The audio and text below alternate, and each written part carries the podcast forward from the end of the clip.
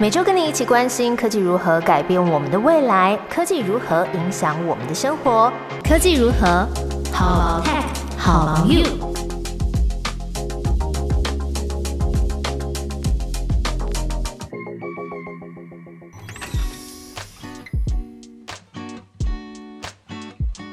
Hello，大家好，我是 Momo，在科技如何每集分享两到三则科技新知。跟你一起探讨生活中的科技大小事。今天要教你怎么获得地震的正确资讯，还有什么是微宇宙。前几天发生地震，在半夜一点多的时候，那最近也还陆陆续续有一些比较规模大的余震。气象局的地震测报中心主任陈国昌他就说，呃，整个太平洋甚至是全世界，可能已经进入了地震的活跃期。所以这集呢，就要花一点点的时间跟大家来提醒，确保能够收到及时通知、正确资讯的方式。这个国家级的警报啊，是透过灾防告警细胞广播讯息系统，哎呦，名字好长，我们叫它细胞简讯啦。细胞简讯呢，已经推出至少将近六年了，那有过各种不准啊、没有收到啊、国家认证边缘人的这些抱怨。可是这两年下来啊，气象局已经增加了超过两百个观测站，那也把参数都调教的更精准了。这一次真的比较少看到抱怨的负评，那大家反而是讨论说，连手机设定成勿扰模式也都收得到警报，诶，还有就是当下如果说是调静音，结果没有响，那可不可以让细胞简讯来绕过这个设定呢？其实啊，这些都是手机里面可以做个别设定的。细胞简讯的等级呢，有分成国家级的警报，还有紧急警报跟警讯通知，以及每个月的测试用讯息。那假设你是用 iPhone 的朋友，你可以到通知设定里面的政府警示去做个别的调整。那如果你使用的系统是 Android，因为不同品牌的手机呢设定不太一样，你还是要找一下设定里面的权限有没有打开，或是在安全性相关的功能来做开启。我在前几天地震当下的时候就很庆幸，说还好我现在不是在公司上班，因为我们办公室在十四楼。之前碰到地震的时候，那个晃感啊，被加成到就是有够可怕。然后办公室里面又有很多悬吊式的灯跟透明玻璃的隔间，所以超级害怕玻璃会破掉，或是灯掉下来会砸到我们。所以有这个警报广播呢，真的很重要。它可以争取时间，让我们找到安全的地方来躲避、掩护自己的身体。争取时间可能只有几秒钟，可是提早一秒收到警报，等于你就多一秒的反应时间。那这个技术呢，是利用观测站得到地震波的数据，预估震波从震央传导出去之后，抵达各个地方的震度大小，再对震度四级以上的区域来发布简讯的提醒。我记得前几年一开始收到这个简讯的时候，好像是地震当下，它会一边一直叫，然后就慢慢变成说是地震的前两三秒，所以我身体已经有哎听到这个警报就联想到地震的这个记忆连接。那这几年呢，警报响起的时间又越来越早了，是因为这几年中央气象局增加了非常多的观测站，也改善山区和都会局的测站密度，等于是好多个观测站都在为我们收集最新的资讯。所以判定正央需要的观测站的数目呢，也从原本的六个缩小成为四个。一旦这个四个观测站啊抓到地震的数据，就可以判定正央在哪里。这些计算的模组啊，跑数据的工作时间也从以前要花十六秒多，进步到现在只要十秒多就可以判读完成了。我们收到这个警报之后呢，多了几秒的时间把危险的设备关闭。让轨道上运行的车辆也可以减速，以及我们可以原地趴下掩护，稳住自己的身体来做应变。真心诚意建议大家，还是要把细胞简讯的权限开通，才可以提升跟时间赛跑的体质。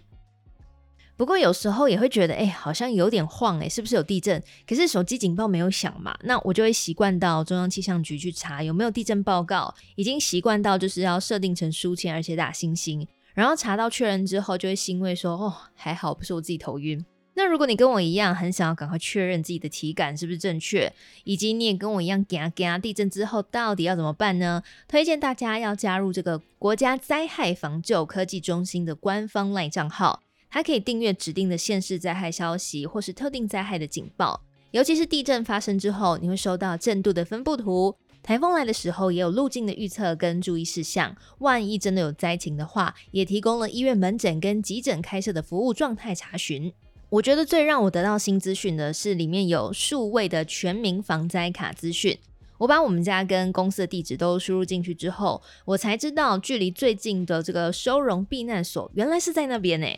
我觉得不用特别安装 App 就可以知道，这个推播的服务真的很实用。国家灾害防救科技中心，它的 Line ID 是小老鼠 NCDR，你可以直接输入。那我也会把加入的链接放在节目的叙述栏。推荐大家要逛一下他们这个灾防中心网站上面的防灾特辑，它里面有特别编写给肢体障碍者还有听觉机能障碍者的防灾指南。那里面也有写到，万一万一你要携带宠物逃生的话，你应该要准备什么？这些资讯的连接我也会一并都帮你放好。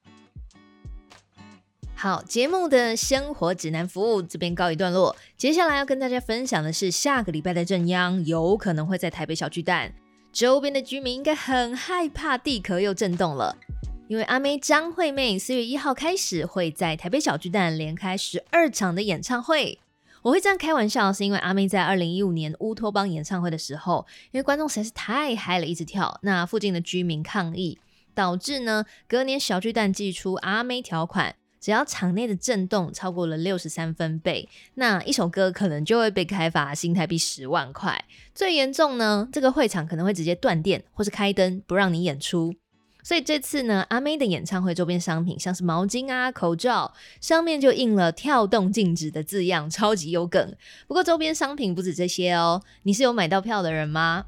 在这边跟你说声恭喜，因为你即将拿到阿妹送你的 NFT，得到进入美宇宙的资格。只要在看完演唱会的当天晚上啊，到官网来做感官测验，按下收藏按钮，NFT 就会自动空投到你的区块链钱包里面哦。阿妹这次的演唱会主题叫做 ASMR，要让她的歌声进入你脑子里面，产生颅内高潮。并且送十三万购票的歌迷每张票一件绝无仅有的 NFT 作品。透过线上体验网站 ASMR，凭演唱会的票券，并且输入当天现场公布的神秘铸造密码，就可以获得这个专属的 NFT。这些 NFT 不是只有数字编码不一样哦，它是真的找来了十位区块链的艺术家，把阿妹的图像做特殊的设计。那每一款都会是动态的。ASMR 的网站上面已经可以看到这些非常酷的设计，而且网站上面也有显示，有百分之九十二的歌迷是抽到基本款，那百分之七是特殊款，还有幸运的百分之一是有机会抽到艺术家的联名款哦。May 姐真的不愧是 May 姐。ASMR 的网站上面，针对要怎么注册钱包、怎么收藏 ASMR 的 NFT，还有使用哪一个区块链铸造跟盲盒机制，也都写得一清二楚，而且还贴心提醒，请各位粉丝们，你不要随便的公开你自己的票的那个画面跟资讯，因为怕有心人士啦，就是怕你没有办法兑换，或是产生了交易纠纷跟损失。那假设呢，你是有重复买票的人。你最多也可以在一个钱包里面来领四张的 NFT。阿妹将 NFT 结合了大型演唱会，让演唱会不再只是当下绚烂的表演，也不是只能靠带回家的荧光棒啊、照片啊，或是演唱会影片来回忆，而是有可以保值又独一无二的 NFT 来作为演唱会的纪念品，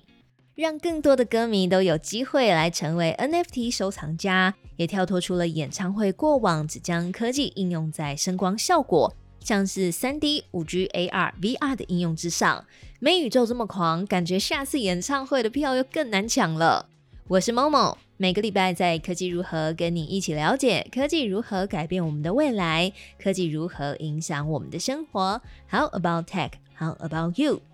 记得在 Apple Podcast、Spotify 订阅节目，并且给出评分，或是留言告诉我你想要听的内容，猫宇宙会尽量帮你实现。拜拜。